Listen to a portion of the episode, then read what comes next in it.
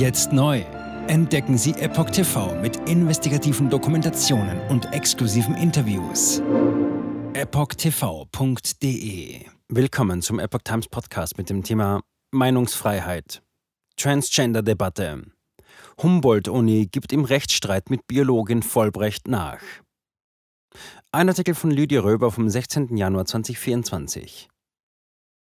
Die Humboldt-Universität Berlin, HU, darf sich nicht mehr abwertend über die Doktorandin und Biologin Marie-Louise Vollbrecht äußern.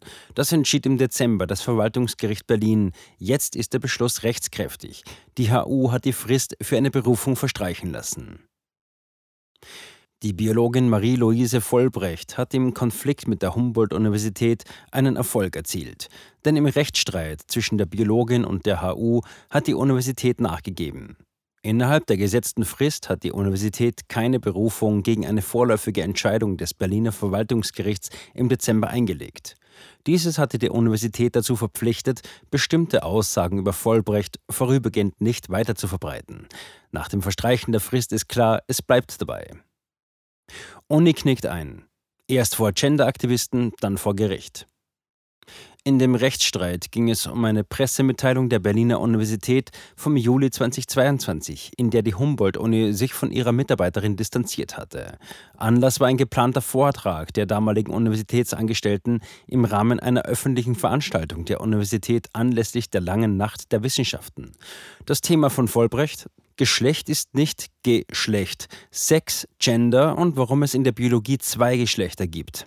Aber erst einmal gab es keinen Vortrag der Biologie-Doktorandin bei der langen Nacht der Wissenschaften, denn dieser wurde von der Universität unter Verweis auf Sicherheitsbedenken abgesagt.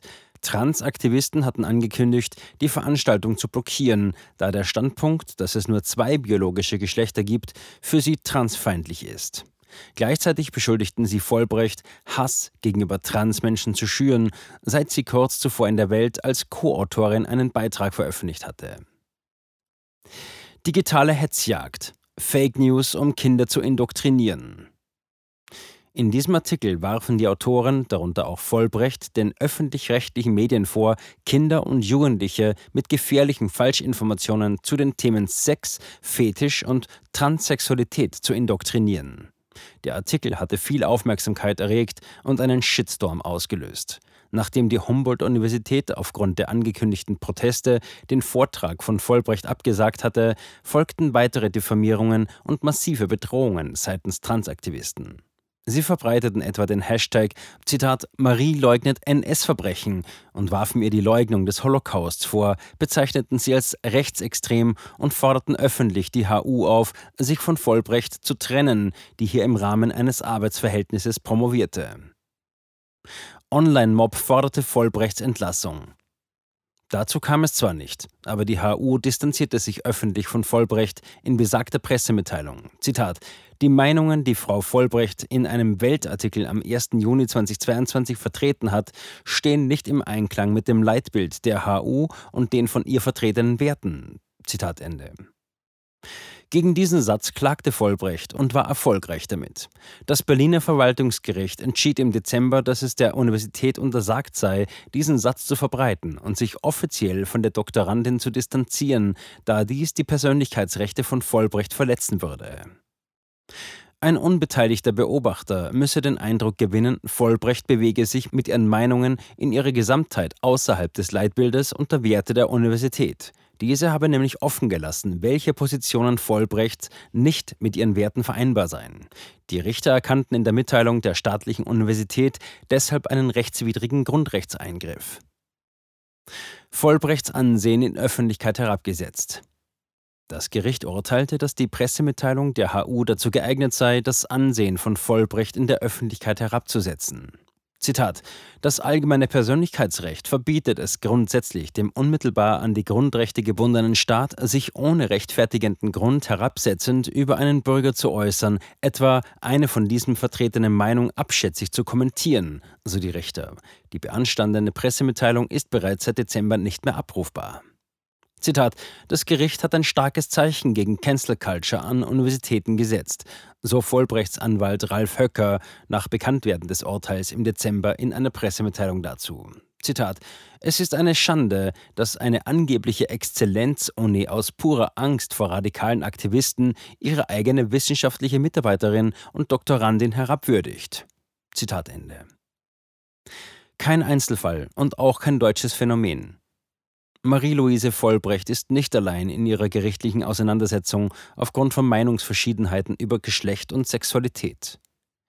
Rian Vogel aus Norwegen wurde von der gemeinnützigen Organisation Papillon entlassen, nachdem sie getwittert hatte, dass es nur zwei Geschlechter gibt. Ein Gericht entschied in dem Zusammenhang, dass die Kündigung unrechtmäßig war. In Norwegen hat Anne Kalvik, Professorin an der Universität Stavanger, ihren Job aufgegeben, da sie der Ansicht war, dass ihre konservativen Ansichten zum Thema Geschlecht in der akademischen Welt keinen Platz haben. Kalvik war seit 25 Jahren an der Universität tätig. Unendlich viele gefühlte Geschlechter statt Mann und Frau. Mittlerweile grassiert die Idee, dass jeder das Geschlecht haben kann, mit dem er sich identifiziert. Folglich gibt es unendlich viele davon. Geschlechtsidentität ist das Zauberwort. Es beschreibt das innere Wissen darüber, welches Geschlecht man hat. Die Biologie soll dem geschlechtlichen Selbsterleben weichen. In der Biologie, dem Arbeitsfeld von Marie-Louise Vollbrecht, wurde bis jetzt das Geschlecht an der Rolle in der Fortpflanzung festgemacht. Lebewesen, die keine Ei- oder Samenzellen produzieren, haben nach dieser Definition kein Geschlecht, auch nicht etwa ein drittes. Lebewesen wiederum, die beides produzieren, heißen Zwitter. Das kommt vorwiegend im Reich der Pflanzen vor, aber auch sie haben kein drittes Geschlecht. Humboldt-Uni, dem Geist ihres Namensgebers nicht mehr gewachsen.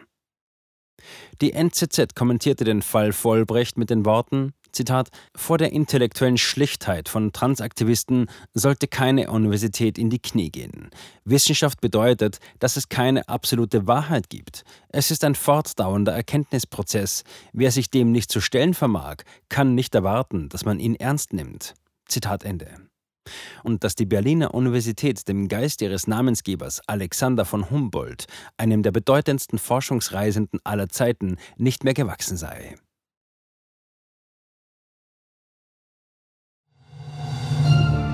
Jetzt sieben Tage den vollen Zugang zu spannenden Diskussionen wie dieser zur Transgender-Ideologie und ihre Folgen sowie vielen anderen heißen Themen sichern. Darunter auch das preisgekrönte Doku-Drama Gender Transformation, die Impfdoku Die verborgene Krise oder den Enthüllungsfilm Der Schattenstaat über die woke ESG-Agenda, die zu einer schönen neuen Welt der sozialen Gerechtigkeit führen soll.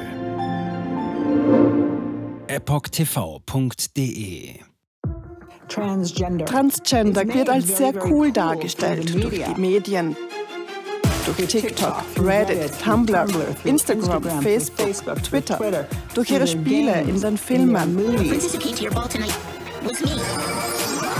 Warum tun sie das alle gleichzeitig? Ich war 15 Jahre lang Lehrerin an einer öffentlichen Schule. Unsere öffentlichen Schulen haben sich verändert. Vor fünf Jahren gab es keine Schüler, die sich als nicht-binär identifizierten. Wir wussten noch nicht einmal, was Genderfluid war. Wenn ich mit einer Person darüber sprechen würde, warum sie glaubt, im falschen Körper zu sein, meine Zulassung wäre in Gefahr. Ich sagte der Therapeutin, ich könnte vielleicht transgender sein, wüsste es nicht genau und bräuchte Hilfe. Er bestätigte mich sofort. Sie bestätigte sofort, dass ich eine Transgender-Frau bin. Diesen Kindern werden gleich nach der ersten Sitzung Pubertätsblocker verschrieben oder sie werden einfach durch die Operationen gejagt. Und dann habe ich mich schlecht gefühlt, müde und erschöpft. Ich fühlte, meine Mutter sagte, ich war kreidebleich. In fast allen Lebensbereichen meines Lebens war ich einfach nicht mehr funktionstüchtig. Ich erfuhr, dass ich nur noch zwei Wochen zu leben hatte. Meine Tochter hatte Schmerzen. Sie weinte, konnte nicht schlafen, sich nicht konzentrieren, nachdem sie diese Hormone einnahm. Die Behauptung, dass Pubertätsblocker reversibel sind, ist eine Lüge. Sie hemmen tatsächlich die Entwicklung. Ärzte werden nicht den Mut haben, sich zu äußern. Nur wenige von uns tun es. Denn wenn sie einer sehr großen medizinischen Organisation angehören, wäre ihr Arbeitsplatz in Gefahr. Es ist eine Industrie im Wert von 1,5 Milliarden Dollar allein für chirurgische Eingriffe. Es handelt sich um eine politische Agenda, die umgesetzt wird.